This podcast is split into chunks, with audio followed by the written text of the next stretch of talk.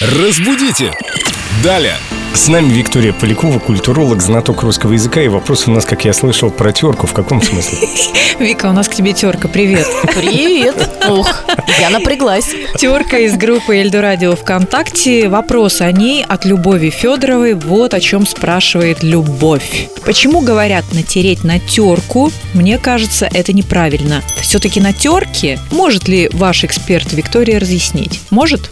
Ну, конечно, может. И совершенно правильно Любовь говорит, что можно натереть на терке. Мы можем натереть либо на терке что-то, либо тереть о терку. Но на терку так уже некорректно. Натереть на терке, только да, так. да, Например? совершенно верно. Пармезан.